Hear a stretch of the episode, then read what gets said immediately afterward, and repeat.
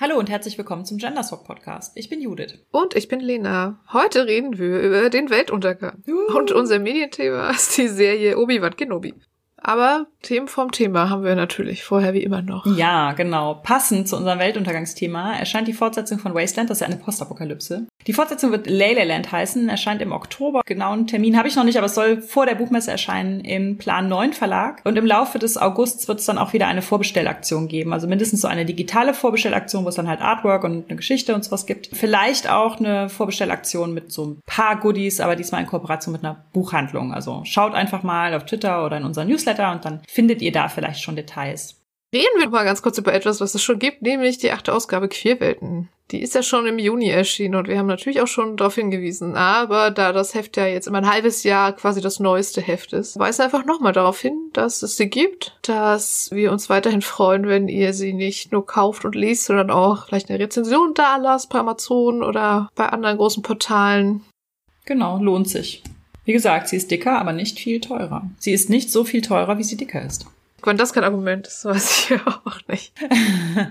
Wir haben im August auch wieder ein paar Lesungstermine, unter anderem einen am 13.8. in Kerpen mit James zusammen, wo wir wieder unsere beiden Bücher, Das Erbe der Elfmagierin und Schildmaid vorstellen, ein bisschen über progressive Fantastik reden und natürlich alles, was euch sonst noch interessiert. Das findet statt in Tim und Sebastians Café. Also wenn ihr irgendwie so Ecke Rheinland seid, dann überlegt doch mal, ob ihr da Lust habt, vorbeizukommen. Der Eintritt ist auch frei, man hat allerdings einen Mindestverzehr. Wir haben noch einen weiteren Termin zum Lesefestival in Aachen, da steht aber noch nicht der genaue Termin fest. Das findet ihr dann auf unserer Website und im Newsletter.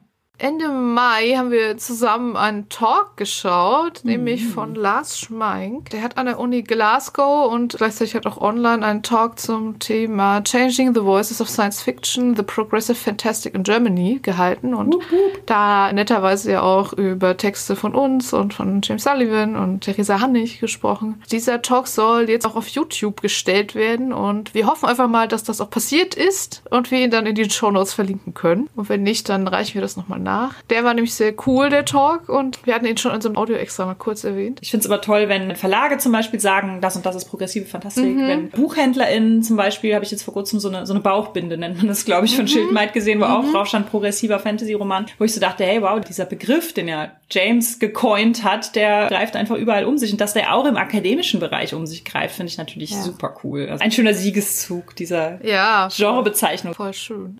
Also warum wollen wir über den Weltuntergang reden? Zugegebenermaßen ist diese Folge entstanden, als wir mal wieder darüber geredet haben, dass irgendwie die Welt untergeht und niemand tut was dagegen. Und dass es irgendwie unter diesen Voraussetzungen einfach auch zunehmend schwerer wird, nicht zu verzweifeln, so, auch im Alltag. Dann waren wir dann irgendwie so, wir könnten ja eine Podcast-Folge dazu machen, damit wir alle unser Leid teilen müssen. Nein, also weil wir auch glauben, dass Weltuntergangsgeschichten schon sehr, sehr lange so erzählt werden, dass sie uns nicht helfen, mit der Situation, wie sie wirklich ist, umzugehen. Also das ist so unsere These, glaube ich. Ja, wir haben so ein bisschen drüber nachgedacht. Also in unserem Chat wo wir uns darüber ausgetauscht haben, dass wir so ein bisschen so dieses Doomer-Phänomen gerade haben. Also so dieses, oh mein Gott, was passiert alles und wird es je wieder gut? Der Weltuntergang ist ja in der Fiktion oft so ein singuläres Ereignis. Ein Zusammenbruch, ein Kollaps und der kann dann entweder verhindert werden oder er ist schon geschehen und kann deshalb halt auch nicht mehr rückgängig gemacht werden oder halt passiert gerade und ist aber unaufhaltsam. Und der Eindruck, den wir gerade hatten, war ja, dass es sich um so überwältigende mehrere kleine und große Ereignisse handelt, die uns den Eindruck geben, oh nein, wir steuern da auf einen Abgrund irgendwie zu, ne? Ja, ihr kennt ja alle dieses Beispiel mit dem Frosch, ne, den man irgendwie kaltes Wasser tut und man das dann langsam zum Kochen bringt, dann merkt der Frosch es irgendwie gar nicht, bis es zu spät ist und dann kann der Frosch sich auch nicht mehr befreien. Also das ist ja so eine Metapher für halt auch so die Klimakatastrophe und so. Aber so fühlt es sich irgendwie so ein bisschen an, irgendwie, dass man da so drinsteckt und man kann auch eh nichts mehr machen. Beziehungsweise viele Leute haben noch gar nicht gemerkt, dass das Wasser wärmer wird oder sagen, nein, nein, das ist gar nicht so. Also es ist halt nicht so dieses, ah, der Komet am Himmel ist ja, erschienen. Ja, genau, so Klassiker. Ne? Jetzt ne? wissen wir aber, die Lage ist ernst. Jetzt müssen diese HeroInnen in ein Raumschiff steigen und den Asteroiden sprengen oder, keine Ahnung, den Drachen erschlagen, den Dämonen bannen, was auch immer, was man halt in der Fantastik so hat. Oder in irgendwelchen Sci-Fi-Filmen. Aber so ist es ja nicht. Nee. Und man denkt immer, also Leute, irgendwie, warum machen wir denn einfach immer noch so weiter? Aber es gibt halt nicht so dieses eine Fanfarensignal, so jetzt ist die Lage erst. Ja, dann kommt so eine Sondersendung, so ein Brennpunkt. Und Ja. da sagt dann irgendwie die Sprecherin, so, ihr könnt jetzt alle aufhören zu arbeiten. Ja, Es ist soweit. es ist soweit. Aber kommt nicht, passiert nicht. Kommt nicht die Push-Mitteilung von Tagesschau, die sagt so, jetzt ist Weltuntergang. Mhm. Jetzt bitte den Alltag einstellen und auf die Straße gehen und so lange Druck machen, bis wirklich jetzt sofort alles geändert wird. Und es funktioniert natürlich wohl auch nicht sofort, alles zu ändern. Also das würde ich jetzt gar nicht behaupten. Aber die Änderungen, die es gibt, die gehen mit so einer gletscherartigen Langsamkeit voran. Mhm. Auf jeden Fall haben wir uns gefragt, ob es vielleicht überhaupt Erzählungen gibt, die man da so entgegensetzen könnte. Und wie es eigentlich mit Rollenspielen auch zum Beispiel ist, die mit Weltuntergangsthematik zu tun haben. Und ob es überhaupt irgendwas gibt, was da so eine, so eine Handlungsermächtigung geben könnte für das echte Leben. Keine leichte Aufgabe, die wir uns hier gestellt haben. We will do our best. ja, auch ein so ein Stein des Anstoßes, mal über diese Art von Apokalypse nachzudenken, war ja damals, am Anfang der Corona-Pandemie, dieser Artikel von Laurie Penny, den ihr vielleicht hoffentlich alle kennt. Denn wenn nicht, ist er jetzt auch leider nur noch durch ein Abo einsehbar. Der war mal eine Zeit lang öffentlich einsehbar, ne? Also man muss nichts bezahlen, man muss sich registrieren. This is not the apocalypse you were looking for, heißt der. Den fand ich halt aber sehr, sehr gut. Mm, der ist wirklich gut. Ich habe auch einen Text für Tor Online geschrieben, wo ich so ein bisschen aufgegriffen habe. Da habe ich auf jeden Fall auch auf diesen Artikel verlinkt, weil der mich auch sehr so beeindruckt hat. Weil am Anfang der Corona-Pandemie man ja noch so ein bisschen dachte, wenn man Hope-Punk bis Optimist in war, dass das ein, ein Ereignis ist, was Dinge vielleicht auch zum Positiven verändern könnte durch eine größere Wertschätzung von Care-Arbeit und sowas. Dass es halt nicht das Weltenende ist, sondern einfach Impulse geben kann, um mehr gegenseitige Hilfe und Solidarität und so zu fördern. Deswegen hat mich der Artikel damals sehr inspiriert, aber leider umsonst.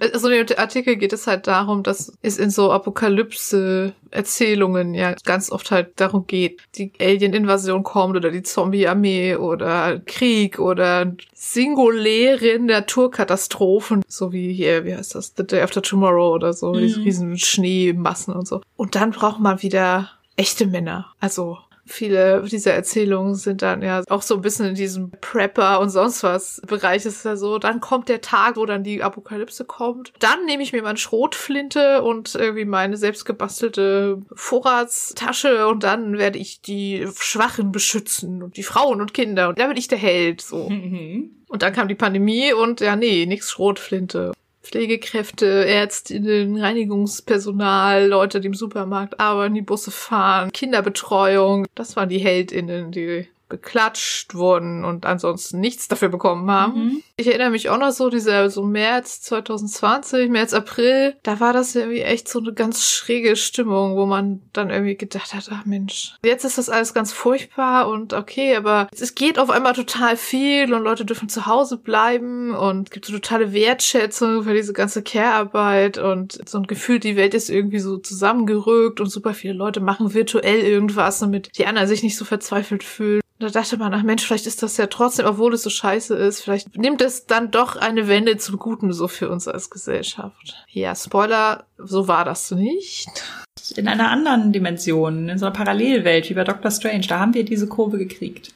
Vielleicht. Da können wir da jetzt hin, vielleicht so.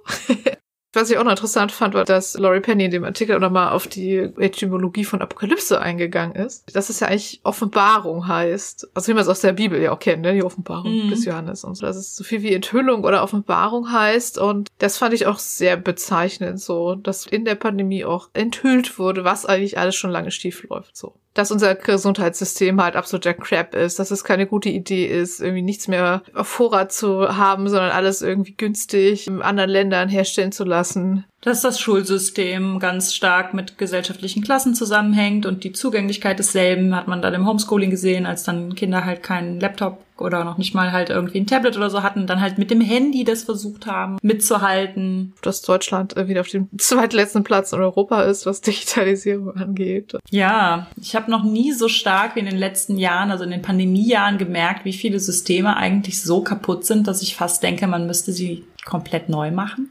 Also Aha. angefangen mit dem Gesundheitssystem und dem Schulsystem. Ja, voll. Die Pandemie war halt echt so, das hat man gesehen, so diese ganzen Sollbruchstellen, Mhm. die wir so haben. Und dann hat man aber die Sollbruchstellen nicht ausgebessert, sondern man hat da maximal so ein bisschen Zahnpasta rüber geschmiert über den Riss und gesagt, naja, das geht schon noch. Und seitdem ging es ja auch immer weiter, ne? Aha, Und immer weiter. aha. Jetzt haben wir da diesen Krieg. Ja, und im Krieg, da hat man ja sofort gesehen. Da wurde sofort nämlich dieses Narrativ mit Männer, Frauen und Soldaten versus geflüchtete Frauen mit Kindern so ungefähr aufgemacht. Mhm, Mit allen Schattenseiten, die das so hat. Mit Transfrauen, die das Land nicht verlassen durften. Männern in Deutschland, die sagten, wenn ich dann so eine ukrainische Frau aufnehme in meinem Gästezimmer, dann ist die sicherlich auch cool dankbar. Und die ist ja Osteuropäerin und leicht zu haben und sowas. Also mit allen Schattenseiten, Ja, die das ganze ja. Ding so mit sich bringt. Echt ekelhaft. Absolut ekelhaft. Das ist ja auch international so ein Ding einfach mit diesem, wenn es hart auf hart kommt, dann sind die Männer wieder die Männer Mhm. und die Frauen sind wieder die Frauen. Diese Art von so, bald kommt wieder eine Zeit, in der werden wir zu den Waffen greifen müssen. Das ist ja auch so eine Art Apokalypse, auf die sich die evangelikale Rechte in den USA einfach mega freut. Aha. We will have the time of our lives, so. Also ich habe da vor kurzem dieses Buch von Annika Brockschmidt gelesen, Amerikas Gotteskrieger.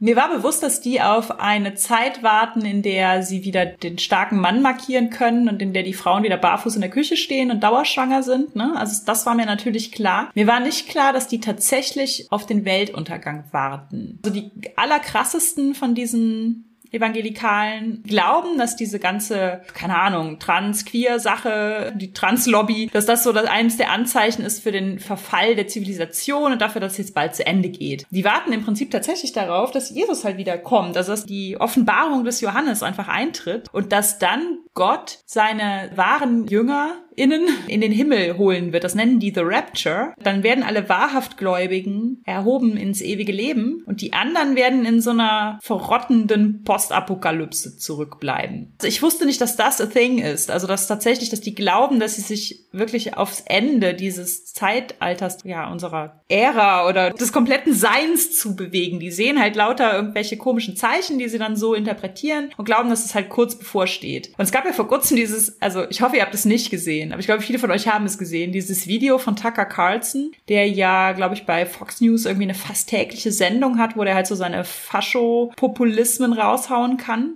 Da gibt's auch von Annika Brockschmidt einen super guten Artikel zu. Der hat den wunderbaren Titel Muskelmänner, Hodenbestrahlung und Faschismus von 300 bis zu Tucker Carlson. Den werden wir auch nochmal verlinken, weil der einfach wirklich gut ist. In dem Video heißt es halt auch, dass halt eine Zeit zu Ende geht. Das führt Annika Brockschmidt also darauf zurück, dass es so eine Vorstellung gibt, die sich auch in die evangelikale Vorstellung mit eingeflochten hat von diesem Zeitenkreislauf. ist ja im Prinzip eigentlich aus dem Hinduismus, wo ein Zeitalter zu Ende geht Manche glauben an dieses Rapture, andere glauben, dass es jetzt einen Zusammenbruch gibt, nachdem halt wieder der Kreislauf von neuem beginnen wird. Das heißt, die Welt, die degeneriert ist und dekadent und korrupt, muss erst vernichtet werden und dann wird ein neues goldenes Zeitalter aus dieser Asche entstehen. Also dieser Glaube an dieses, dann ist es vorbei und dann gilt endlich Rechtsgefüge nichts mehr und Empathie nichts mehr, sondern ist der Mensch dem Menschen wieder ein Wolf diese ganze Einstellung ist einfach so verknüpft mit turbochristlicher Mentalität in den USA, aber auch es ist was total faschistisches. Auch hier, ne, auch die Querdenker. Und auch diese ganzen geleakten Telegram-Sachen, die irgendwie mit der AfD oder den Querdenkern oder beidem in Verbindung stehen. Das ist ja auch immer dieses, es wird bald soweit sein. Und Tag X kommt und dann Leute sind irgendwie geil auf so einen Weltuntergang und sehen der aber irgendwie nicht, dass der eigentliche Weltuntergang gerade an der anderen Ecke schon total da ist, ne? Also von daher war dann irgendwie die Pandemie dann fast schon am Anfang eine schöne Ausnahme, dass es dann irgendwie so komplett an eine andere Richtung ging, aber es hat natürlich auch nicht sehr lange gehalten. Und ich fand auch, gerade am Anfang der Pandemie gab es auch so diese Doom-Jünger in dieses Mankind is the virus, Earth is healing. So diese Leute, die so ein bisschen frohlockt haben, also nicht nur ein bisschen, sondern teils auch sehr öffentlich frohlockt haben, dass jetzt endlich quasi das Ende der Überbevölkerung ist, dass die Erde sich wehrt gegen den Menschen. Das wird jetzt den Klimawandel so stoppen, dadurch, dass wir nicht mehr reisen können und dadurch, dass wir halt einfach, keine Ahnung, sterben. Leute, die sich so äußern, haben entweder halt auch einen großen Selbsthass und es ist ihnen egal, was mit ihnen selber passiert. Oder halt die perfide Hoffnung, dass sie so denken, naja, ich bin ja nicht alt, behindert oder chronisch krank oder im globalen Süden und oder habe weniger Zugang zum Gesundheitssystem. Das heißt, es wird ja hoffentlich andere Leute härter treffen als mich. Und ich finde, das ist genau die andere Seite von derselben alten Faschismusmünze. Also so dieses, die Überbevölkerung und so, das ist ja auch hinten und vorne faschistisches Weltbild, weil wir ja auch immer alle wissen, was die damit meinen. Ne? Das weiß man schon genau, wo da die zu viel Leute sind. Genau. Während ja im globalen Norden und in den westlichen Gesellschaften hingegen, da muss man ja jetzt aber doch mal zusehen, dass man den weißen Personen mit Uterus die Verhütung und die Abtreibung wegnimmt, damit die wieder viele Kinder kriegen. Das Endziel ist, dass Frauen mit dem Schwangersein beschäftigt sind und barfuß in der Küche stehen. Das ist das Endziel von diesem Weltbild. Und das ist halt, ne, dass Frauen die Leute sind, die die Kinder bekommen und die werden einfach auf komplett Frauen reduziert und sind machtlos und stehen halt barfuß in der Küche. That's it. Wenn es dann noch eine Küche gibt und nicht ein Lagerfeuer, in dem wir dann nach der Postapokalypse die Kinder kriegen müssen und die Suppe kochen müssen aus Kräutern, die wir gesammelt haben im nuklearen Umland. Ja, genau. Das Problem ist halt, da passiert gerade einfach alles gleichzeitig so. Mhm. Also so kamen wir irgendwie auf das Thema. Du stehst morgens auf, gehst zur Arbeit und dann machst du die Nachrichtenseite auf und dann ist da einfach alles. Die Corona-Zahlen steigen wieder ins Unendliche, niemand tut was dagegen. Es gibt irgendwie womöglich noch weitere Krankheiten, die auch irgendwie global ausbrechen. Es gibt 15 bis 30 Meldungen, wo die Klimakatastrophe jetzt schon wieder welche konkreten Auswirkungen Mhm. hat mit Fluten, Waldbränden, Dürren, Ernteausfällen, sterbenden Menschen, alles. Dann kommt dazu irgendwie in den USA jetzt irgendwie Abtreibungsverbot, Rechte von Transmenschen werden immer mehr eingeschränkt, queerfeindliche Sachen überall. Und dann sitzt du da und denkst, also ist das jetzt hier euer Ernst, dass ich jetzt hier eigentlich irgendwie noch acht Stunden arbeiten soll? Ja, ja. Warum eigentlich? Es gab so ein schönes äh, Bild auf Twitter, irgendwie mit so einem Venn-Diagramm. Pandemie, Klimakatastrophe, Krieg, die, die sich dann zu so einem ganz kleinen Punkt überlappten und da stand dann irgendwie, aber du musst immer noch arbeiten. Und ich meine, klar, ist natürlich keinem geholfen, wenn wir jetzt alle aufhören zu arbeiten. Weiß ich nicht, ob uns dann geholfen wäre, aber andererseits denke ich mir, es wäre ja eigentlich schön, wenn mal alle sagen würden, nee Leute, so geht das jetzt aber nicht weiter. Ich erachte meine Arbeit ja eigentlich für potenziell sinnvoll, ja. Also ich finde es sinnvoll, in einer Subkultur und einer Nische nach besserer Repräsentation und Diversifizierung dieser Nische zu streben ne? und andere Visionen von Zukunft und Vergangenheit oder whatever herbeizuschreiben. Ich finde, dass das eigentlich eine sinnvolle Tätigkeit ist. Ich bin auch glücklich damit, so eigentlich. und trotzdem sind wir an so einem Punkt angelangt, wo ich so denke, warum? Es erscheint mir schon sinnlos, weil ich so denke, also wenn wir jetzt schon arbeiten gehen müssen, in so einem Gefühl von Aussichtslosigkeit, dann fände ich tatsächlich es sinnvoller, wenn ich dann halt irgendwas machen würde, was tatsächlich noch, also weiß ich nicht, Lebensmittel herstellt. Klar, man könnte natürlich den Job wechseln, aber ich habe jetzt lang genug dafür gestritten, mich von diesem Job ernähren zu können. Nur weil ich jetzt gerade in dieser Stimmung bin, dass ich denke, das Einzige, was noch zählt, ist, keine Ahnung, nett zu Leuten sein und Dinge zu tun, die noch irgendwie gesellschaftlich relevant sind. Und das, was ich mache, kommt mir nicht mehr gesellschaftlich relevant vor. Und trotzdem ist es noch nicht stark genug, dass ich denke, ich, ich wechsle jetzt zu einem anderen Job. Wobei es ja gesellschaftlich relevant ist, das Publikum ist nur zu klein. Ja, aber es ist auch so, dass ich teilweise denke, so die ganze Literatur, also ich möchte da jetzt gar nicht so kulturpessimistisch sein, aber auch so die ganze Unterhaltungsbranche. Also ich genieße das nach wie vor, aber manchmal frage ich mich schon so, ist es das, was wir jetzt gerade tun sollten? Ja, es ist ein ganz schwieriges Gefühl, finde ich. Ich habe auch immer das Gefühl, eigentlich läuft das alles falsch. Eigentlich müssten wir den Stopp-Knopf drücken. Genau, so, so stopp und jetzt priorisieren wir nochmal. Eigentlich kann ich jetzt nicht im Büro sitzen. Eigentlich müsste ich jetzt irgendwo sein, vor irgendeinem Rathaus oder äh, irgendeiner Firmenzentrale mit einem Protestschild stehen oder keine Ahnung was. Man weiß gar nicht, wo man anfangen soll. Also weiß sowieso nicht, was ist überhaupt das Wichtigste jetzt gerade. Es ist ja alles auf einmal so. Genau, Ne? und wir wissen alle nicht, wo wir anfangen sollen, also fangen wir gar nicht an Ja. und machen halt weiter. Und da sind wir gerade. You have to go to work. Und man weiß ja auch gar nicht mehr, wozu so richtig. Also wenn ich gerade immer schon diese Diskussion da höre, irgendwie setzen wir das Rentenalter hoch auf 67 oder können wir es verhindern, indem wir die 42-Stunden-Woche einführen, bla bla bla. Also ich meine, ich bin jetzt auch gar nicht so jung oder so, aber trotzdem. Bis ich in Rente gehe, sind es irgendwie ziemlich genau 20 Jahre. Glaubt tatsächlich, irgendwann in 20 Jahren gibt es noch ein schönes, ordentliches Rentensystem, was irgendwie monatlich irgendwelche Rente auszahlt? Also glaubt das jemand ernsthaft? Also ich nicht. Weiß ich nicht, was in 20 Jahren ist. Ich kann es mir gar nicht vorstellen, aber ich glaube nicht, dass wir dann irgendwie noch schön von der deutschen Rentenversicherung unsere 800 Euro, die wir dann mit Grundsicherung aufstocken kriegen. Es läuft ja gerade so viel, so katastrophal, so sehr in den Abgrund, dass ich mir dann immer denke, ja okay, aber wenn ich dann sowieso nicht diesen oft beschworenen Lebensabend habe, wo ich dann irgendwie meine Rente kriege und dann irgendwo chille, warum soll ich denn eigentlich jetzt noch mich da abmühen? Ich finde das auch ganz schwierig, wenn ich so einfach die Generation unter uns, also die jüngere Generation mir irgendwie angucke, die jetzt gerade so in der Findung ist, welchen Weg will ich beruflich einschlagen, was studiere ich und sowas. Ich finde das super schwer. Mein ältester Sohn studiert ja schon, er studiert jetzt Architektur und ist auch so ein bisschen so, ach ja, aber wenn ich als angestellter Architekt, hm, eigentlich müsste ich mich selbstständig machen und ich weiß noch nicht. Solche Gedanken, wo ich dann so denke, ja klar, das sind so normale Gedanken, die habe ich mir so, oder haben wir uns in dem Alter vielleicht auch gemacht. Aber irgendwie, ich weiß gar nicht, was ich ihm raten soll, so. Ich weiß nicht, vielleicht bin ich auch zu sehr jetzt gerade Doomer oder so. Aber ich stecke so sehr in diesem, ja, Architekturbüro in zehn Jahren aufmachen. Mein Ereignishorizont ist, glaube ich, auch mittlerweile so nah an die Gegenwart gerückt. Das war früher halt so, dass ich dachte, ah ja, wer weiß, in mehreren Jahrzehnten. Und mittlerweile denke ich mir so, ob in zehn Jahren das Leben noch so ist wie jetzt, keine Ahnung. Kann ich ihm nichts zu raten irgendwie. Ich weiß es nicht. Genau das. Und ich möchte ihm natürlich auch nicht sagen, oh, vergiss das alles. Haha. Dachtest du wirklich, du könntest doch selbstständiger Architekt werden? Nein, wir haben die Welt für euch versaut.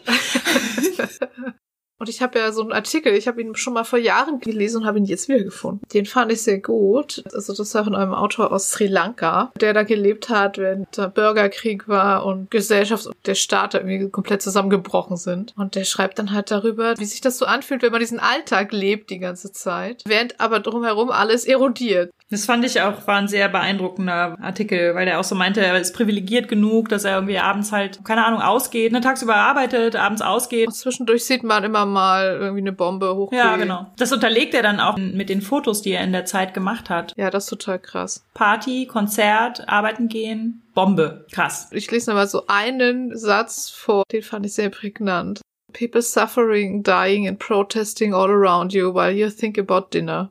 Genau, das ist es ja, ne? Hm. Also man sitzt da, liest irgendwie diese super schlechten Nachrichten. Dann denkt man, aber was koche ich denn eigentlich heute Abend? Es existiert so nebeneinander her. Und es macht mich komplett fertig.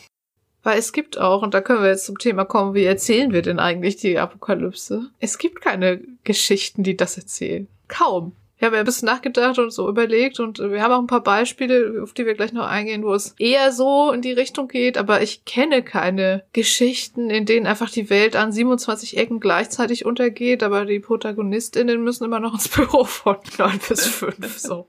Das ist, irgendwie nicht so richtig vorhanden. Er hatte einmal ein Beispiel in dem Artikel zu Gazellen, ja, stimmt. Das fand ich auch sehr stark irgendwie, dass er halt immer quasi so insgeheim verurteilt hat, dass die Gazellen immer einfach weitermachen, während ein Löwe oder eine Löwin halt kommt, eine da rauspickt und dann wird die halt gegessen von den Löwen und die anderen gehen einfach weiter. Aber er meinte, Menschen sind halt so dasselbe. The real meaning of herd immunity is we're fundamentally immune to giving a shit. Also die Herdenimmunität ist, dass wir einfach nichts drum geben, was passiert. Und was er auch noch meinte, war, this can't be collapsed because nothing's collapsing for me. Und ich finde, das war bei früheren Weltuntergangsszenarien. Wir hatten auch, auch noch eine Liste gefunden, was so gängigsten Weltuntergangsszenarien sind. Schon, genau, die können wir auch mal verlinken, den Artikel. genau. Die 13 gängigen Weltuntergangsszenarien. Und da waren natürlich viele so kataklysmische Ereignisse drin, ne? also so Zusammenbruchsereignisse. Äh, lustigerweise war Nuklear gar nicht mehr dabei, weil ich finde, unser ganzes Bild von der Apokalypse ist immer noch, auch wenn wir diese Angst nicht mehr so stark empfinden wie in den 80ern, ist dieser nukleare Winter oder diese nukleare Weltuntergang immer noch noch was, was unsere Vorstellung von der Apokalypse so sehr stark beeinflusst. Ich bin ja selber auch ein 80er-Kind, bin 81 geboren, kann mich an Tschernobyl tatsächlich auch erinnern, noch so dunkel, da war ich ja sehr klein. Und dass dann halt die ganzen 80er eigentlich halt von dieser Panik vor Atomkatastrophe so geprägt waren, dass das auch mit meinen Albträumen und so gemacht hat. Ich weiß das noch sehr lebendig so. Das, was da gefürchtet wurde, war ja dann tatsächlich ein plötzliches Ereignis, an dem du als außenstehende Person nicht beteiligt bist. Du hast den Strom vielleicht von dem Atomkraftwerk bekommen bekommen oder irgendwie sowas, ne? Doch meistens war einfach so diese Beteiligung des Einzelnen, der einzelnen Person an diesem kataklysmischen Ereignis halt super marginal, aber die Auswirkungen sind super breit und für alle spürbar und ein plötzlicher Weltuntergang, den niemand kommen sieht.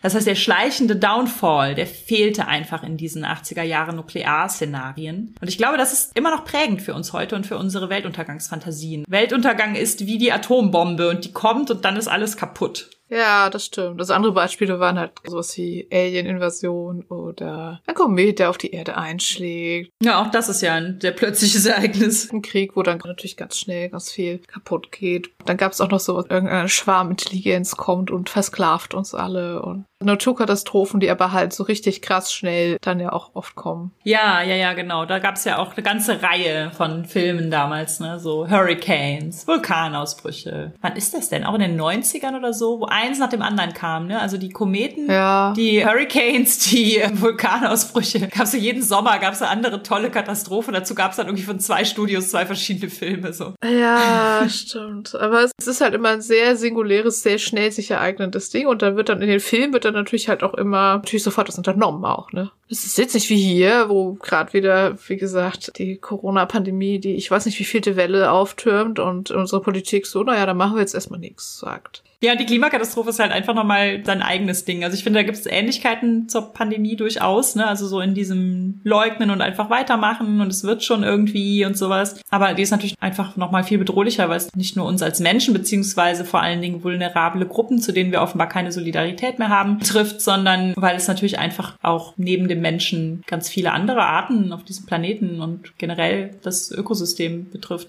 Ich habe ja vor ein paar Wochen das Erzählende Affen gelesen. Jawohl. Also ein Sachbuch über wie Erzählung unser Denken und unser Leben prägen und was man auch vielleicht machen kann, um Sachen anders zu erzählen. Und da gab es auch ein ganzes Kapitel über die Klimakatastrophe und das kann man auch online auf Übermedien lesen. Wir verlinken das mal. Da gibt es halt auch verschiedene Sachen, die halt das Problem mit der Erzählung sind. Es ist halt nicht so einfach, das gut zu erzählen, weil so gerade so journalistisch ist das Thema halt zu langsam sozusagen. Ne? Also natürlich, irgendwie, wenn es gerade wieder irgendwo eine spektakuläre Flut oder Feuer, Waldbrand, sonst was gibt, das kann man natürlich berichten, aber das ist kein gutes Clickbait, irgendwie zu schreiben, oh, der Frosch sitzt immer noch im Topf und das Wasser ist schon wieder ein Grad wärmer geworden. Das kann man ja nicht gut verkaufen. so. Dann gibt's halt noch ganz verschiedene andere Sachen, die da halt falsch erzählt werden. Also wie das in dem Kapitel sehr schön aufgeführt. Also zum Beispiel halt, dass Umweltschutz und äh, der Klimaschutz und Wirtschaft sich ja widersprechen würden. Hello, wenn nichts mehr da ist, dann kann auch keine Wirtschaft mehr existieren. Ich weiß auch gar nicht, warum das die Leute nicht verstehen wollen. Und das andere ist halt so dieses, man will uns ja etwas wegnehmen. Wenn wir jetzt nicht mehr irgendwie mit Verzicht. 200 über die Autobahn fahren dürfen oder nicht mehr jeden Tag unseren Nackensteak grillen dürfen, dann ist das ja so schlimm und Verbote und Verzicht. Und wir, die Gesellschaft in Deutschland oder in Europa oder im globalen Norden, wie auch immer, wir haben ja das Recht darauf und wir haben uns das ja erarbeitet, dass wir das alles machen können. Und wenn wir jetzt darauf verzichten müssen, da werden die Leute diesen Verzicht fordern, halt so GegenspielerInnen. Wie in jeder Geschichte fühlt man sich dann als Held, wenn man seinen Nackensteak verteidigt, so. Ja. Weil die anderen sind ja die Bösen. Als Rebell, wie Luke Skywalker ist man dann. Ja, genau. genau das. Ja, das ist auch so tragisch irgendwie. Wir haben ja da vor kurzem auch diesen Dissens-Podcast zugehört, den hattest du ja empfohlen. Da ging es ja auch um Verzicht und auch darum, dass wir die Geschichte im Prinzip falsch erzählen, weil wir Neoliberalismus sei Dank alle Handlungsermächtigung, die wir haben, auf Konsumentscheidungen reduziert haben. Alle Freiheit, die wir haben, auf Freiheit zu konsumieren reduziert haben. Und in dieser Erzählung ist natürlich dann, AntagonistInnen schränken diese persönliche Freiheit zu konsumieren ein. Und wir überdenken aber nicht, dass Freiheit zu konsumieren einfach auch für den Arsch ist auf lange Sicht so. Ja, das ist das eine und das andere ist halt, dass es so umfassend ist, so komplex und umfassend und riesig, dass man andererseits auch gar nicht mehr das Gefühl hat, darin könnte noch eine Geschichte stattfinden. Man fühlt sich so ohnmächtig, nicht in der Lage, noch was zu ändern, dass es viele ja auch gibt, die sagen, es ist halt so. Man kann es eh nicht mehr ändern. Dann genieße ich es noch, solange ich es kann. Fahre ich noch so schnell, wie ich kann. Genau, der Drops ist eh gelutscht, so wie man in Hamburg sagt. Ja. Bei mir kommt die Flut, der Waldbrand, die Dürre ja sowieso als letztes an, weil ich wohne hier halt irgendwo, wo es noch nicht so schlimm ist. Hau ich jetzt nochmal irgendwie auf den Putz und freue mich des Lebens, weil man kann es ja eh nicht mehr ändern. Mhm. Auch so dieses für den Job von Hamburg nach München in meinem Audi A, keine Ahnung was, mit verbissenem Gesicht, aber 210, das ist das höchste Gut, das ich mir vorstellen kann. Die Freiheit, die muss ich mir erhalten. Man könnte es durchaus sehr anders erzählen. Also indem man halt zum Beispiel mehr darauf eingeht, wie, also zum Beispiel diese Ölkonzerne, die da ja seit Jahrzehnten also wirklich absolute Propaganda machen. Also zum Beispiel der Begriff des CO2-Fußabdrucks, der ist ja von Exxon erfunden. Ja, krass, ne? Habe ich da auch gelesen. Genau, der Fußabdruck, den ein einzelner Mensch hinterlässt, ist natürlich schon richtig, dass man individuell auch ein bisschen was bewegen kann. Aber solange halt 90 Prozent der Emissionen von 10 Prozent der Menschen bzw. Riesenkonzerne gemacht werden, ist es dann halt auch nicht mehr ganz so wichtig, ob ich jetzt meine Linsen im Unverpacktladen kaufe. Es ist schön und man kann das machen, aber es wird die Welt nicht retten. Naja, das Kapitel, das kommt dann zum Schluss, das fand ich halt auch ganz gut. Wir brauchen halt eigentlich Geschichten, die erstens die wahren AntagonistInnen deutlicher benennen, zum Beispiel Ölkonzerne oder PolitikerInnen, die nicht wirklich genug machen. Und zweitens braucht man aber auch irgendwas, auf was man hinarbeiten kann, irgendeine Idee von einer Lösung, irgendeine Idee von Hoffnung. So, das könnten wir jetzt machen. Wir so als ProtagonistInnen der Geschichte, und wenn wir das machen, dann hätte es diese Folgen und dann könnte vielleicht doch noch was Gutes dabei rauskommen. Das gibt's halt so wenig. Es gibt ja so vereinzelt, gibt es so Science Fiction, die sich an, an, Lösungen quasi versucht, aber ich glaube, dass das Problem einfach auch ist, dass wir eigentlich wissen, wie man es lösen kann. Ne? Also wir müssen halt die Reichen essen. Wir müssen einfach ordentlich Leute enteignen und politische Systeme handlungsfähiger machen, all sowas. Wir wissen eigentlich, wie es gemacht wird, wir machen es nur nicht. Was es häufiger gibt, ist so dieses, dass sich auf Klein-Communities halt bezogen wird, was vielleicht auch einfach für uns Einzelne dann doch irgendwie noch ein größeres Ermächtigungspotenzial so hat oder Empowerment-Potenzial. Also so wie bei Octavia Butler, wo bei den Parables of the Sour dann diese Gemeinschaft entsteht. Das ist ja tatsächlich auch ein Buch, was während der Apokalypse spielt und nicht danach. Ja, das ist auch eins von zwei Sachen, die mir zumindest eingefallen ist, die wirklich während einer Apokalypse. Genau, also wo ja auch am Anfang so dieses, ne, wir gehen zur Kirche, wir gehen zur Schule, wir haben diese gated Community, in der wir uns irgendwie halt befinden und so vor uns hinleben, aber eigentlich ist absehbar, dass da draußen Chaos herrscht, das überschwappen wird und Gewalt wird kommen. Genau, dann muss die Protagonistin fliehen und findet dann aber halt so nach und nach einfach Leute um sich herum, die sich von ihr inspiriert fühlen, von ihrer Earthseed-Ideologie oder ihrem Weltbild und die das halt interessant und aussagekräftig und empowernd genug finden, um darum eine Community zu bilden. Das sind vielleicht auch einfach so die hoffnungsvollen Geschichten, wo wir uns als einfacher, bislang nur aufs Konsumieren beschränkender Mensch irgendwie noch so halbwegs, weißt du, wo wir so denken können, okay, und wenn das Schlimmste kommt, dann versuche ich halt einfach sozial und helfend und mit anderen und sowas das Ganze irgendwie durchzustehen. So im Kleinen habe ich da auch tatsächlich gar nicht so wenig Hoffnung. Also man sieht das ja immer wieder. Also dass Communities viel bewegen können, auch im Internet oder so. Also ich habe irgendwann, ich weiß aber leider nicht mehr wo, ich habe das auch von dem Katrina in New Orleans halt so der Katastrophe gehört. Also da wurde ja viel so betont, ja, und dann brach quasi die Ladenplünderung und Gewalt brach irgendwie los, dass es da aber ganz super viel auch und da gar nicht groß drüber berichtet wurde, halt so soziale Zusammenschlüsse gegeben hat, die unheimlich solidarisch miteinander waren.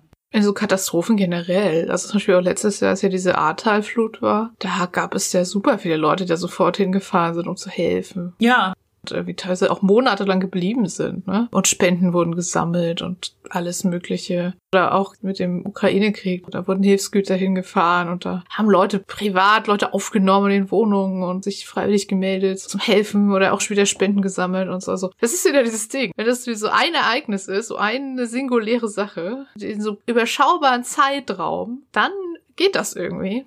Ja. Dann können Leute auch total über sich hinauswachsen, genau wie es am Anfang der Pandemie auch war, so. Ich glaube, das hat halt was damit zu tun, dass wir das erfassen können. Ne? Eine große ja. Flutkatastrophe, so unwirklich das im ersten Moment auch sein mag, mobilisiert halt einfach so dieses, oh wow, und wenn wir jetzt aber alle anfassen. Wir haben jetzt schon sehr viel so pessimistisch geredet und sehr viel so Scherze darüber gemacht, so unsolidarische Schweine wir so sind und so, ne? Aber es gibt sehr viel auch Forschung dazu, dass dieses, der Mensch ist dem Menschen ein Wolf und so, dass das einfach ein veraltetes Weltbild ist, was natürlich immer noch viele Menschen prägt und was zum Beispiel evangelikale Rechte in den USA auch noch super gerne als real ansehen wollen. Aber letztlich gibt's dazu ja schon sehr lange einfach auch gegen nicht nur Bewegungen, sondern eigentlich Beweise, dass der Mensch genau nicht so funktioniert. Ich glaube, dass es ganz viel auf Darwin zurückgeht und zwar ungerechtfertigterweise, weil diese ganzen Sachen, die wir heute irgendwie Darwinismus nennen, so Sozialdarwinismus, das geht ja immer auf dieses Survival of the Fittest zurück, wo ja immer Fittest mit Fitness quasi gleichgesetzt wird, also mhm. also mit able-bodied und healthy und all solchen Sachen, obwohl das ja eigentlich etwas heißen sollte wie die Arten mit der besten Überlebensstrategie. Die sich am besten anpasst. Und dass zu dieser Anpassungsfähigkeit ja auch gegenseitige Hilfe und soziales Gefüge oder sogar noch mehr gehört. Das war auch Darwin ja schon bewusst. Also ich habe tatsächlich nochmal in dieses gegenseitige Hilfe von Kropotkin reingeguckt. Das ist eine super alte anarchistische Schrift, wo es halt darum geht, dass gegenseitige Hilfe, also Mutual Aid, ein evolutionärer Faktor ist. Also das heißt, Individuen, die nur untereinander kämpfen und Rivalitäten haben oder die auch als soziale Gefüge gegeneinander kämpfen, also der eine Ameisenstamm gegen den anderen Ameisenstamm oder sowas, ne, dass die halt eher danach geschwächt sind, Verletzungen davon tragen und dann halt, falls dann halt der, keine Ahnung, Singvogel kommt und von Ameisen seine Jungen ernährt, dann ist halt dann nachher nicht mehr viel davon übrig. Das heißt, evolutionär fitter sind eigentlich die friedfertigen und kooperativen Individuen, die es durchaus in der Natur ja dann auch gibt, also wo sich dann Ameisenstämme zusammenschließen zum Beispiel. Hat er super viele, einfach auch so auf putzige Weise sehr veraltete Tierweltbeispiele, die sicherlich nicht unwahr sind, wo man aber einfach merkt, so diese ganze Forschung an Insekten und sowas, das war damals, der konnte halt nicht mal gerade irgendwie zwei, drei Paper aufmachen und sich da was durchlesen. Das ist halt einfach so noch so selber beobachtet in Sibirien, wo es dann halt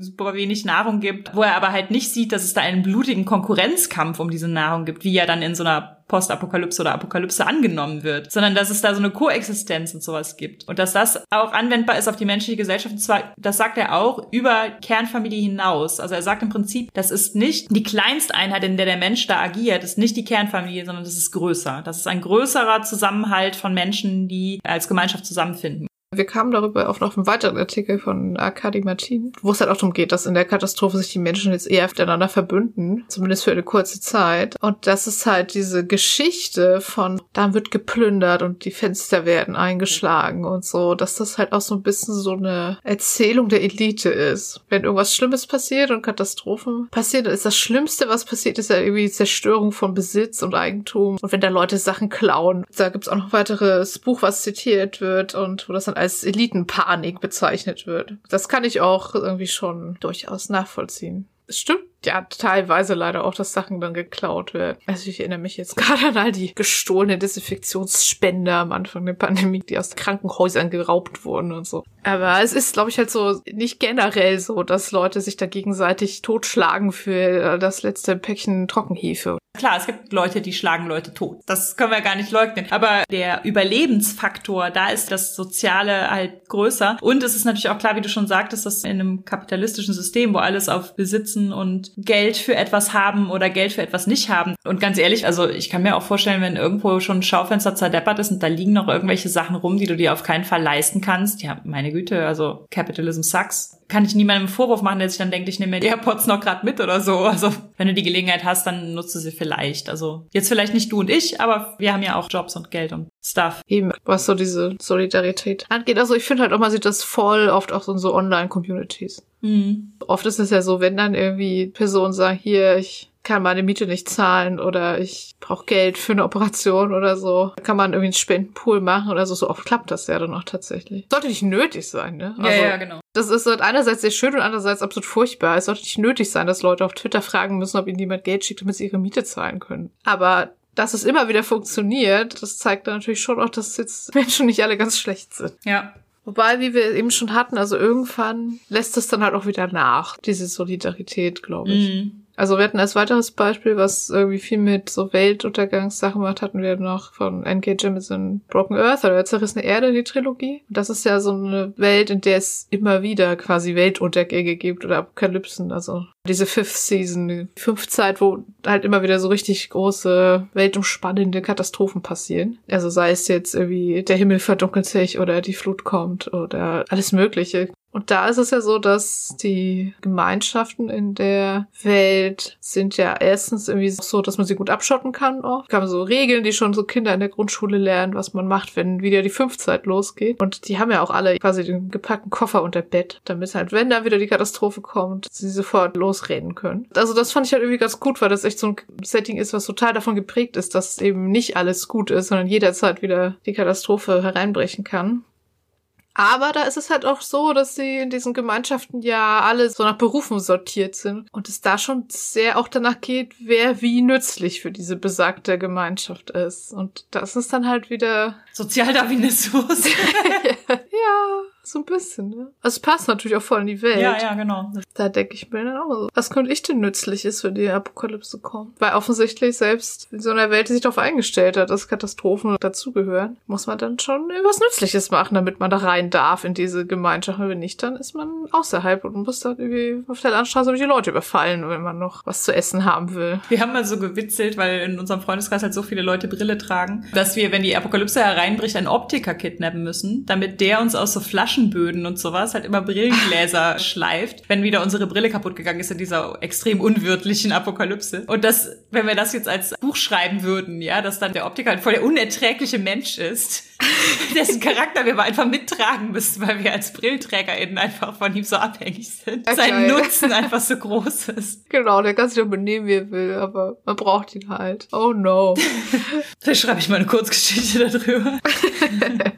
Ich könnte dann jetzt wieder sagen, da kann man dann auch anfangen, darüber nachzudenken, wie lange überlebt man eigentlich in der Apokalypse, wenn man seine Medikamente nicht mehr hat. Aber das führt uns dann vielleicht wieder nicht in die Richtung, die wir wollen. Mhm. Bei Wasteland war ja auch so ein bisschen der Grundgedanke, was wäre, wenn in einer Postapokalypse ist es ja da, halt nicht geguckt wird, wer ist wie nützlich, sondern wenn einfach alle als gleichwertiges Mitglied ihrer Gemeinschaft einen Wert haben. Also der Wert nicht am Nutzen hängt, sondern einfach der Wert, der Wert ist, weil man ein Mensch ist, der Teil dieser Gemeinschaft ist.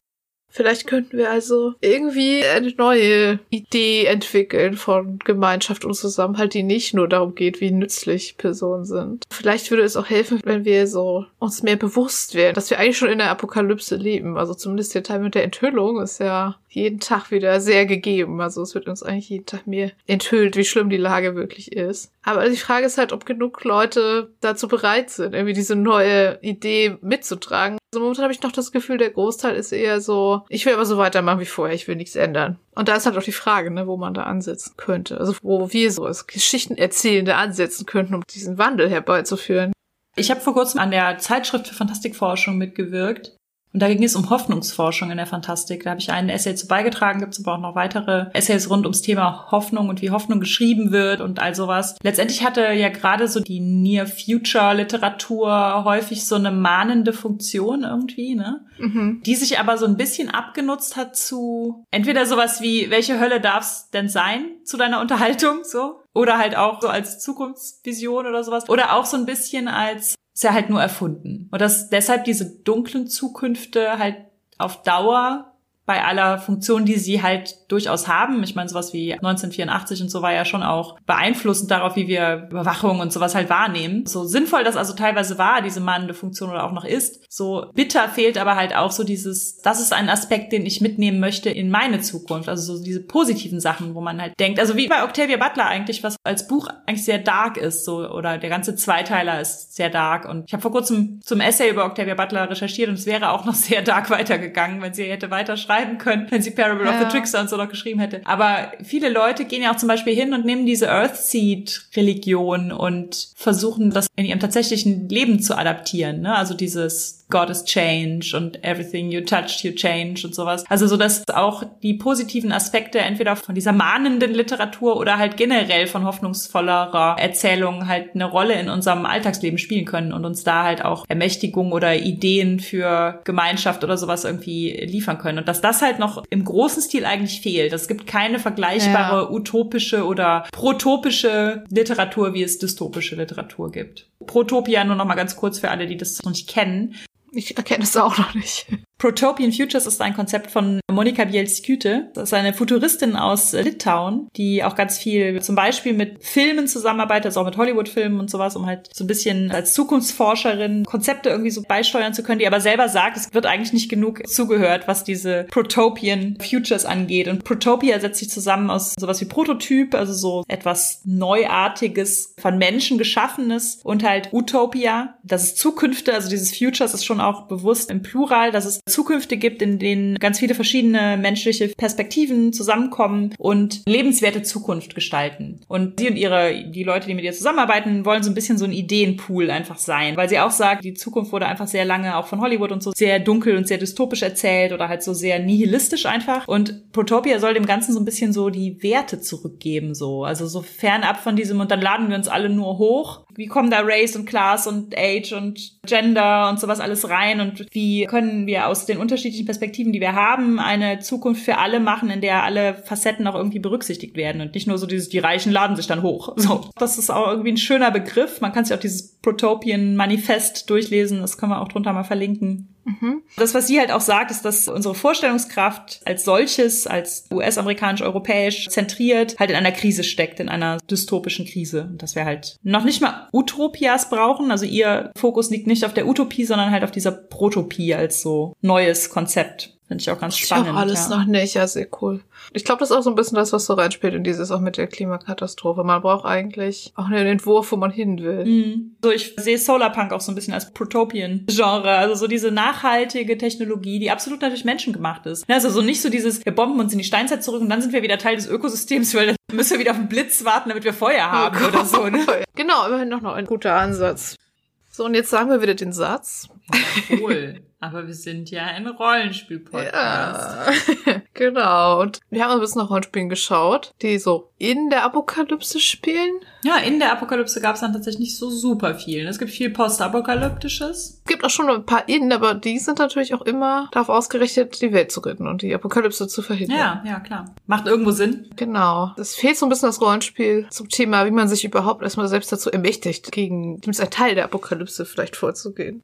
Es gibt natürlich Apocalypse World, was man natürlich sofort als erstes, vielleicht, weil es so bekannt ist und noch so viele andere Spiele, also das ist ja das erste PBTA-Spiel, Powered by the Apocalypse, weil es ja von Apocalypse World kommt. Aber das hat auch ein postapokalyptisches Spiel. Das spielt nicht während der Apokalypse, sondern schon danach. Hab's noch nie gespielt tatsächlich. Nee, ich auch nicht. Es gibt von Fantasy Flight Games eine Reihe, die heißt The End of the World, in der spielt man vier verschiedene Weltuntergangskampagnen oder kann die spielen. Genau, also man kann sich eine aussuchen. Ja, genau. Man spielt dann auch, was danach so passiert, aber man spielt halt auch das Ereignis, also so die Alien-Invasion, die Zombie-Epidemie, den Zorn der Götter, sowas. Gibt's vier Setting-Bände, die man noch verschieden ausarbeiten kann irgendwie und dann spielt man halt wie die Welt untergeht und was da, passiert ist. Klingt irgendwie ganz cool, ich kenne es aber auch nicht weiter. Es gibt Our Last Best Hope, das ist aber auch ein Spiel, in dem der Weltuntergang heroisch verhindert werden muss, so wie das klingt. Also spielt man halt auch so Heldinnen, die, die den Weltuntergang verhindern wollen.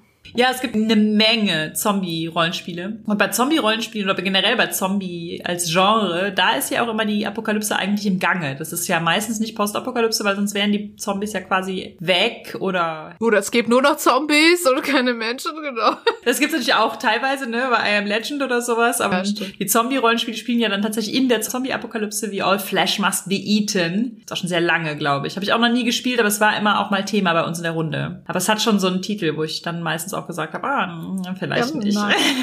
Und zu dieser, ja, im Prinzip dem Franchise Zombie Zone Germany, da gibt's auch relativ viel mittlerweile zu an Novellen und Kurzgeschichten und sowas, ne? Romanen und an Rollenspiel. Das sollten wir vielleicht nochmal kurz erwähnen. Wir haben bei der Frage nach Spielen zum Thema Weltuntergang nochmal unser Vogt und Friends Slack nachgefragt. Danke an alle, die uns da was genannt haben. Es gibt noch The Aegis Project, so ein Mecha-Spiel, also mit so Mecha-Suits. Und da spielt man wie in drei Zeitaltern. Einmal in dem, in dem diese Rüstungen erfunden werden, einmal in dem dann die Menschheit so einen Bürgerkrieg untereinander führt und in dem letzten, in dem die Menschheit gegen eine KI ums Überleben der Menschheit kämpft. Auch ganz spannend, dass es so drei verschiedene Zeitalter gibt. Das ist irgendwie ganz cool. Stimmt. Dann gibt's The Dying World. Auch eins der Spiele, das wir mal spielen wollten. Das spielt man mit Tarotkarten und es geht um die Rettung eines zusammenbrechenden Multiversums. Und ich glaube, dass Hannah das sogar schon online nachgebaut hat mit Tarotkarten, aber wir sind noch nicht dazu gekommen, es zu spielen. Ich spekuliere aber noch darauf. Also jede SC kommt aus einem anderen Multiversum.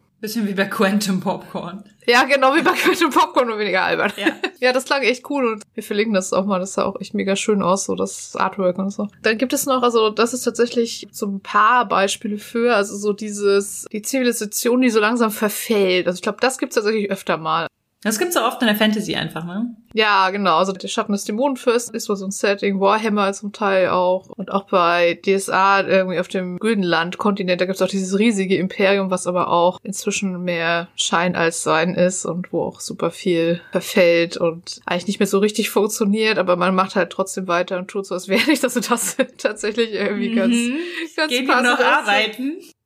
Die geht auch eine Arbeit, genau. Also da gibt es zum Beispiel diese eine Stadt, wo immer die Kriegsflotte des Imperiums lag. Die liegt da auch heute noch. Aber die ist halt komplett marode und verrottet. Und die kann gar nicht mehr auslaufen. Die Schiffe sind alle total kaputt. Da liegen, weiß ich nicht, 20.000 Schiffe, keins davon einsatzfähig. Das ist, glaube ich, tatsächlich noch eher ein häufigeres Trope. Dieser schleichende Verfall. Oh ja, ich finde auch gerade in der Fantasy das super häufig, weil das mit der Magie zusammenhängt, die die Welt verlässt und sowas. Da finde ich ist dieses, das Alte zerfällt auch nochmal, also was nicht immer heißt, dass die Zivilisation verfällt, aber so, dass die frühere Hochzivilisation entweder schon nicht mehr da ist und man nur noch so Überreste hat oder so. Also da finde ich, ist auch häufig so dieses zyklische drin oder halt so dieses, und dann verfällt alles, so dass es dann so ist wie unsere Welt. Das, was früher halt die krassen Elfenstädte hatte, das hat jetzt halt nur noch, keine Ahnung, 50er Jahre Plattenbau. Stimmt. Ich habe ja auch tatsächlich im Slack gelernt, dass es ein Rollenspiel gibt, was quasi ein sehr, sehr, sehr, sehr weit entferntes Prequel zu Shadowrun ist. Also Earth Dawn. Also Shadowrun ist ja sozusagen die Magie kehrt in die Welt zurück, in unsere echte Welt. Earth Dawn ist halt die Welt, bevor die Magie aus der Welt verschwunden ist. Und das bezeichnet sich aber tatsächlich auch als hopeful post-apocalyptic, also als hoffnungsvolle Postapokalypse, weil es darum ist, es gibt noch Magie,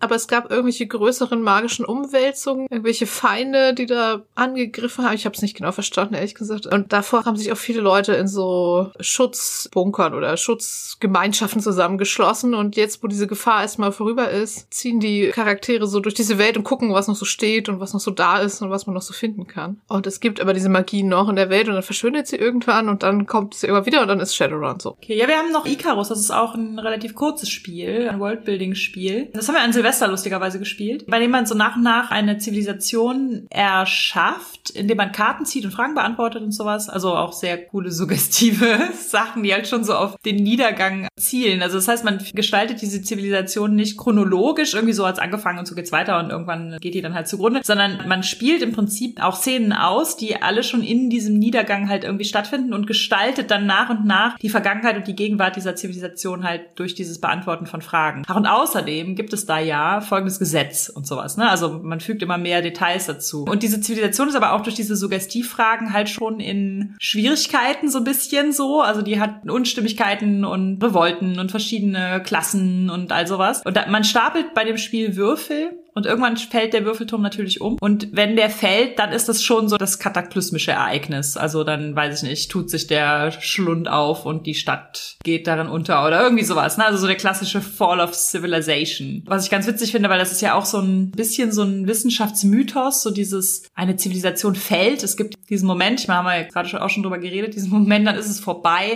Und es gibt ja zum Beispiel auch von Annalee Newitz dieses Four Lost Cities, dieses Sachbuch über vier verlorene Städte, Stadtkulturen, Zivilisationen, they halt auch herausstellt, dass es diesen plötzlichen Zusammenbruch halt auch nicht gibt. Also dass es häufig einfach eine Transition ist von einem Ort zum anderen Ort, von einer Kultur, die sich einfach irgendwie in verschiedene Richtungen entwickelt und dann deshalb nicht mehr dieses große Zentrum hat. Oder halt durchaus auch einfach, dass die Umweltbedingungen auch selbstverschuldet so widrig werden, dass es einfach nicht weitergeht an diesem Ort. Aber dass es nicht mit dem Ende der Menschheit an diesem Ort zu tun hat, sondern dass dann einfach halt migriert wird oder so, ne? Aber bei Icarus fällt dann die Zivilisation. Zivilisation. Ebenfalls A Queer Strife Amidst the Collapse. Wir müssen in dieser Folge ja noch Avery Order erwähnen. Haben wir bei Dream is Q, haben wir schon oft über Dream is Q gesprochen. Das ist an der Grenze, finde ich, je nachdem, wie man es spielt, ob es ein apokalyptisches oder ein postapokalyptisches Spiel ist. Vom Setting her läuft die noch, die Apokalypse. Also es gibt tatsächlich auch Playbooks, die aus Städten zum Beispiel fliehen. Queere Menschen, die aus Familien fliehen, in denen sie keine Unterstützung erfahren oder sowas und die dann halt zu diesen queeren, eher postapokalyptischen Communities kommen. Das heißt, offensichtlich ist diese Katastrophe, wie auch immer man sie sich vorstellt, in verschiedenen Gegenden unterschiedlich stark ausgeprägt. Hat mich auch ein bisschen an Parable of the Sour erinnert, so. Mhm. Ja, und bei Werwolf, da habe ich im letzten Audio extra auch schon mal kurz was zu erzählt. Werwolf the Apocalypse, ha, heißt The Apocalypse. Das heißt, man spielt das Ganze eigentlich, das Hauptspiel ist vor der Apokalypse mit so einem schleichenden Apokalypsen-Feeling. Also man arbeitet als Werwölfe halt dagegen an. Man ist ja so im Prinzip die KriegerInnen von Gaia, von so einem Erd Geist, Erdgöttin. Und es gibt da drei Urkräfte, die innerhalb von Gaia quasi existieren. Das ist das Wild, die Weberin und der Würm. Das ist im Prinzip dieses klassische, auch hinduistische, dreigeteilte Gottheit, ne, das Erschaffende, das Erhaltende, das Zerstörende. Der Würm ist tatsächlich korrumpiert, also der fängt an, Dinge zu verschlingen, die er nicht verschlingen soll. Diese Apokalypse ist, dass die Kräfte des Bösen, diese verschlingenden Kräfte zu stark werden und die Werwölfe versuchen, das Gleichgewicht wiederherzustellen.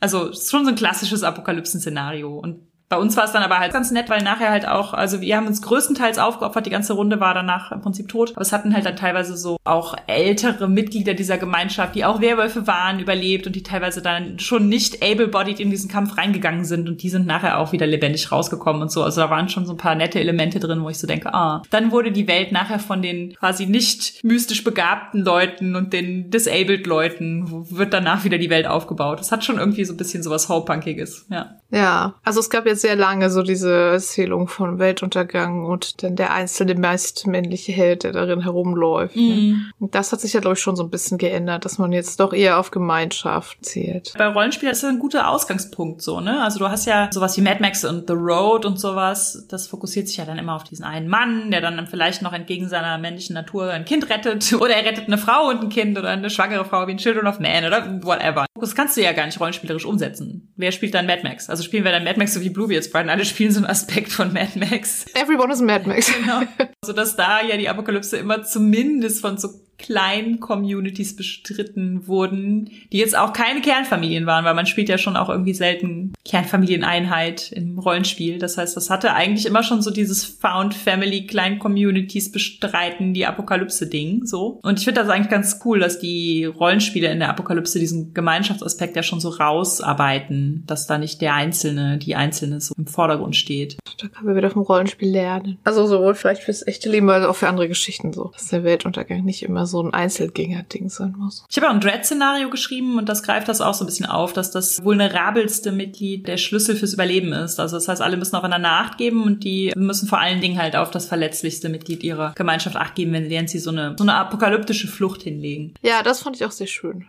Dazu gibt's leider noch kein Rollenspiel, aber was uns noch in den Sinn kam, war die Serie Loki, also die MCU-Serie. Es ist jetzt ein kleiner Spoiler, glaube ich. Aber ich versuche es mal so spoilerfrei wie möglich zu sagen. Die suchen eine Person und finden dann irgendwann heraus, dass die sich immer an Orten versteckt, bei denen die Welt gerade untergeht. Also dass sozusagen eine Apokalypse ein sehr guter Ort ist, sich zu verstecken, um nicht gefunden zu werden, weil da sowieso alles brennt und niemand mehr so genau hinguckt. Das hat sehr mit mir resoniert, diese Idee. Könnte ich mir auch ein Rollenspiel drin vorstellen. Ja. Von Apokalypse zu Apokalypse. Ich glaube, es wurde irgendwo auf Twitter geschrieben, ich weiß leider nicht mehr von wem und in welchem Zusammenhang, aber halt so, dass dieses von Weltuntergang zu Weltuntergang sich retten auch irgendwie so voll so einen queeren Aspekt hat. Ich finde, das stimmt auch. Ich kann ja nicht so genau den Finger drauf legen, warum. Also vielleicht einfach, weil für viele queere Menschen das Leben immer so ein bisschen Weltuntergang ist. Maybe.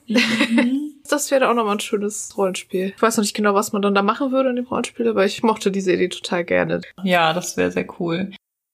So, Wir sind am Ende angelangt, am Ende des Weltenendes. Genau, also irgendwie fällt es mir jetzt auch voll schwer, so ein Fazit zu haben. Ganz oft haben wir als Fazit entweder noch so einen schönen Abschluss oder auch irgendein so Call to Action oder so. Aber wenn wir wüssten, was man jetzt am besten macht, dann hätten wir diese Folge vermutlich nicht aufgenommen, um damit zurechtzukommen, dass wir eben nicht wissen, was wir jetzt am besten machen sollen. Hast du sowas wie eine Coping-Strategie, dass wir statt einem Fazit eine Coping-Strategie teilen?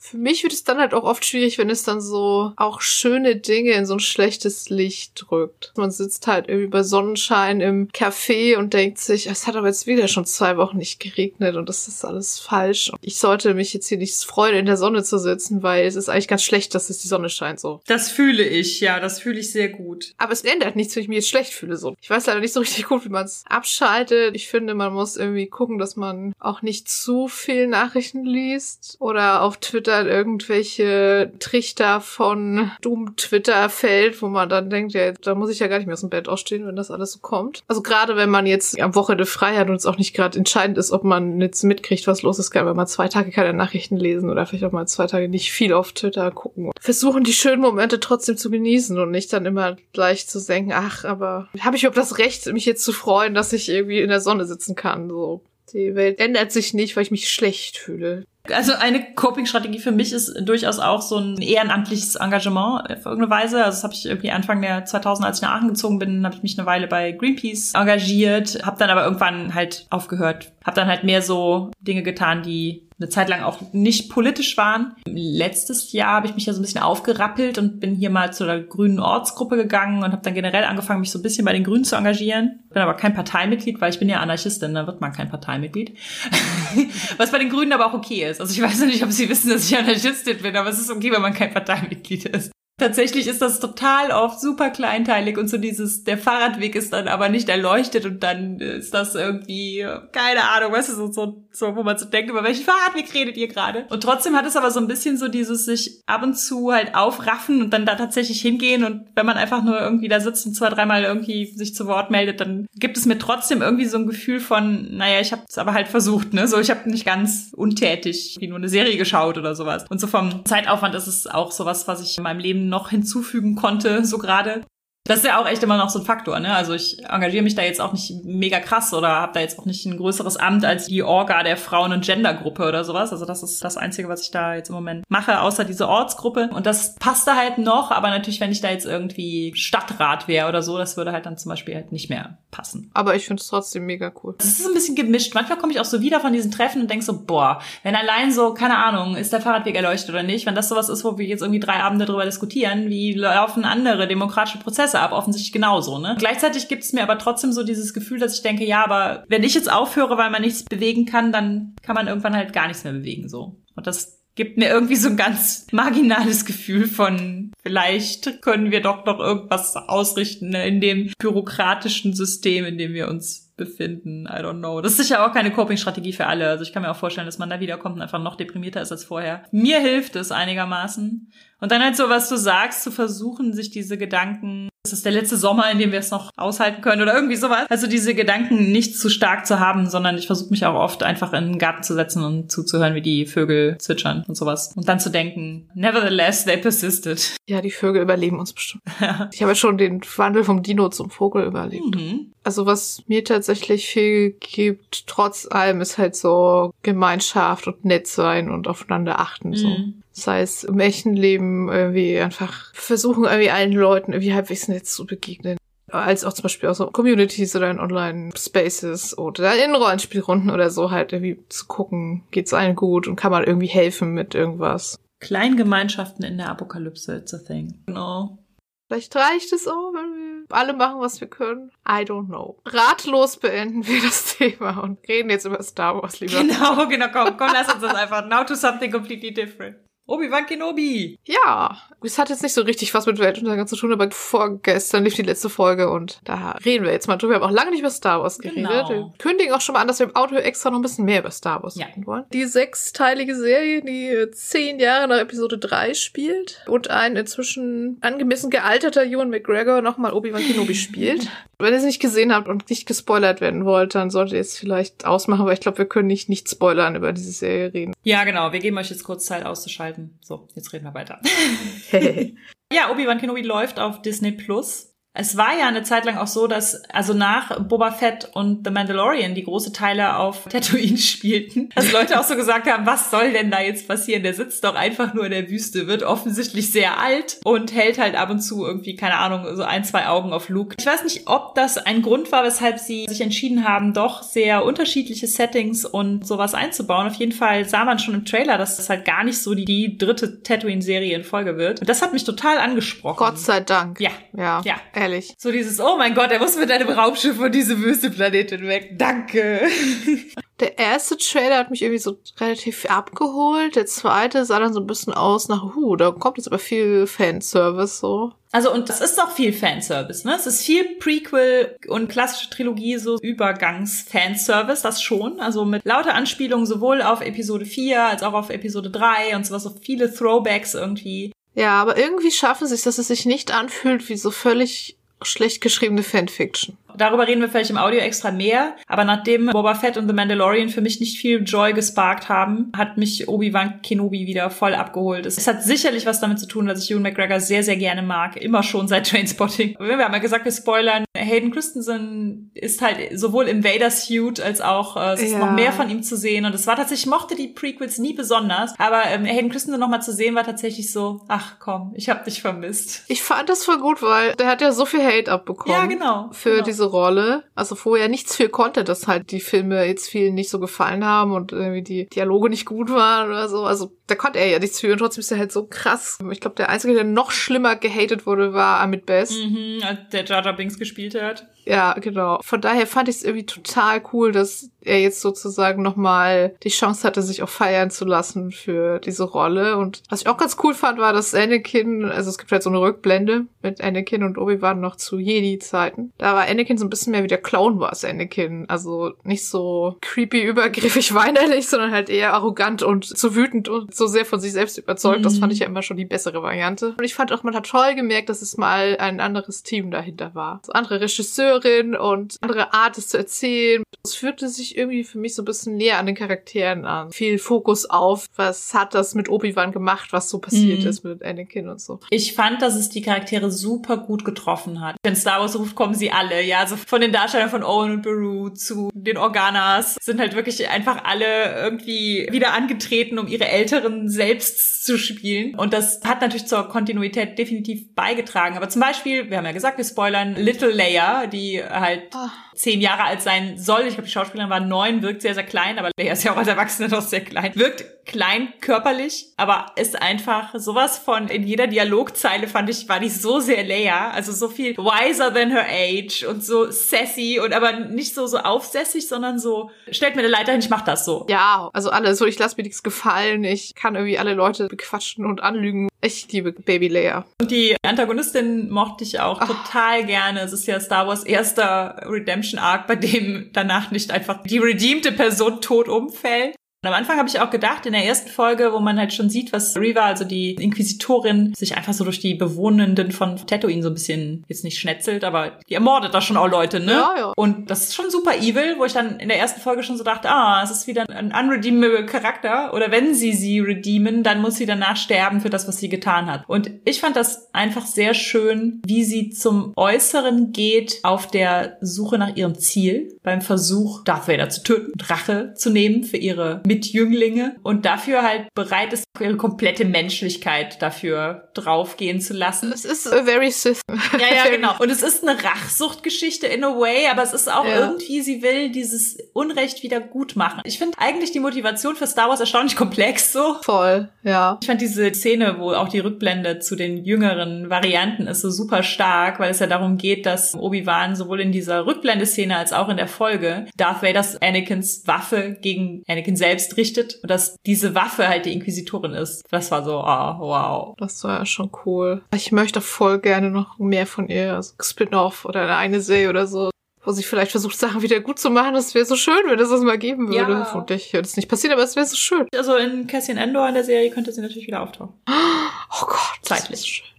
Ja, und auch da war es natürlich leider wieder so, ne? Die Schauspielerin von Little Leia und die äh, Moses Ingram haben natürlich auch wieder Hate abbekommen, Ach. weil to be a woman in Star Wars, to be a woman of color in Star Wars, das ist einfach Ja, furchtbar. Also zumindest ist Star Wars inzwischen ein bisschen besser darin, sich dann nochmal schützend vor die Leute Mhm. zu stellen. Aber es macht es natürlich trotzdem nicht wirklich besser. Also ich habe zwei Sachen, die ich schade fand an der Serie. hau raus. Indira Varma muss wieder sterben. Oh. Also das ist diese Organisation, die quasi machtbegabte Kinder und ihre Familien oder überlebende Jedi in Sicherheit bringt. Was ich halt auch echt irgendwie cool fand und auch so ein bisschen so als vielleicht so leichter Vorläufer von der Rebellion oder so. Da ist sie halt ein wichtiges Mitglied und ich weiß, so ist das jetzt, euer Ernst. Opfert sich jetzt ernsthaft wieder eine Frau, indem sie so eine Granate wirft, also wie schon bei Solo.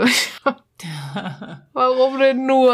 Ich hätte so gern auch noch mehr von ihr gesehen. ja, ja. Und das andere, das ist jetzt echt so ein super kleines Detail, aber ich fand es schade, weil man hätte es ohne Mühe einbauen können. In dem Young Adult Leia Roman von Claudia Gray, der übrigens fantastisch Mhm. ist. Also wenn ihr noch mehr von junger Leia haben wollt, dann lest den, der ist richtig gut. Da gibt es die Seltsam, dass Brea Organa, also ihre Adoptivmutter, nach einem Unfall, den sie als junge Frau hatte, künstliche Lungen, glaube ich, hat. Wie so gläsernes Leuchten in ihrer Brust. Und das hätte man einfach in den drei Szenen, wo sie vorkommt, einfach einbauen können und hätte halt irgendwie einen sympathischen und auch halbwegs bekannten Charakter gehabt, der halt disabled ist. Sie haben es halt nicht gemacht und der Roman ist eigentlich, glaube ich, schon kanonisch und sie haben das dann halt geändert und das fand ich echt so ein bisschen schade. Ja, es hätte ja durch die Kleidung schimmern können, dadurch dass es leuchtet, ne? Genau, also in der letzten Szene hat sie auch sowas an, wo sie ein bisschen Ausschnitt hat. Also das hätte man dann schon sehen müssen. Das fand ich ein bisschen traurig, dass sie die Chance nicht ergriffen haben. Ich fand auch, also das hat ebenfalls mit Disability zu tun, ist das letztendlich gewinnt Obi-Wan dieses Duell, indem er diese Maschinerie auf Vaders Anzug zerstört. Also im Prinzip hat er halt von Vaders Hilfsmittel profitiert davon, das kaputt zu machen. Ich verstehe total, dass sie es gemacht haben, weil sie dadurch diese Nummer mit der Stimme machen konnten, ne? wo Ja. man halt dann teilweise James Earl Jones Stimme hörte, teilweise Hayden Christensens Stimme und teilweise halt so eine Mischung aus beidem, dadurch, dass das halt kaputt war. Ne? Ja, man sein halbes Gesicht sieht. Ah ja, das fand ich auch so ein bisschen. Ja, ich weiß, diese Szene in Rebels war echt cool und wir haben sie jetzt schon zweimal in Realsachen nachgemacht.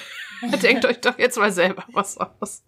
Es hatte so ein bisschen so diesen Beigeschmack von, ja, mach ihm sein Hilfsmittel kaputt, dann kannst du auch gewinnen. So.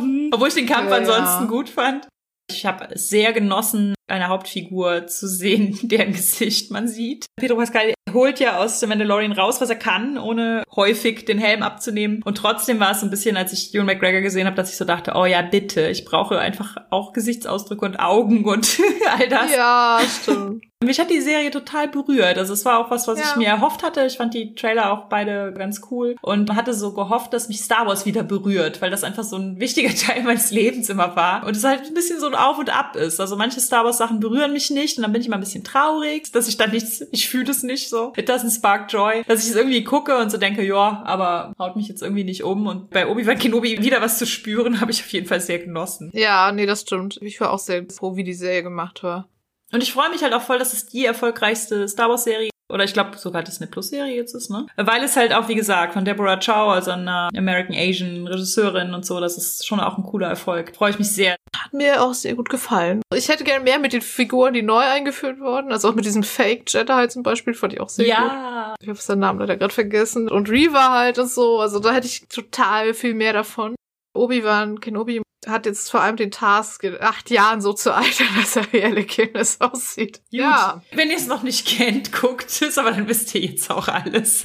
Mit dem Audio extra reden wir jetzt vielleicht noch ein bisschen mehr über andere Star Wars Serien. Yay. Das war unsere 49. Folge zum Thema Apokalypse. Feedback zur Folge lesen wir gerne auf Twitter unter @genderswappod, auf Instagram unter genderswappodcast, per Mail an feedback at genderswap-podcast.de oder als Kommentar auf unserer Website www.genderswap-podcast.de. Wenn ihr unseren Podcast mögt, dann erzählt auch euren FreundInnen davon, gebt uns eine positive Bewertung auf iTunes oder ihr spendiert uns einen Kaffee oder schwarzen Tee. Den Coffee-Link findet ihr unter der Folge. Ihr könnt unseren Podcast und andere tolle Projekte von Judith und Christian Vogt auf Patreon unterstützen. Für aktuelle Infos über Neuerscheinungen, Termine und mehr könnt ihr unseren Newsletter abonnieren. Und diese Links findet ihr ebenfalls in den Shownotes. Wir sagen danke fürs Zuhören und bis zum nächsten Mal. Danke. Tschüss. Tschüss.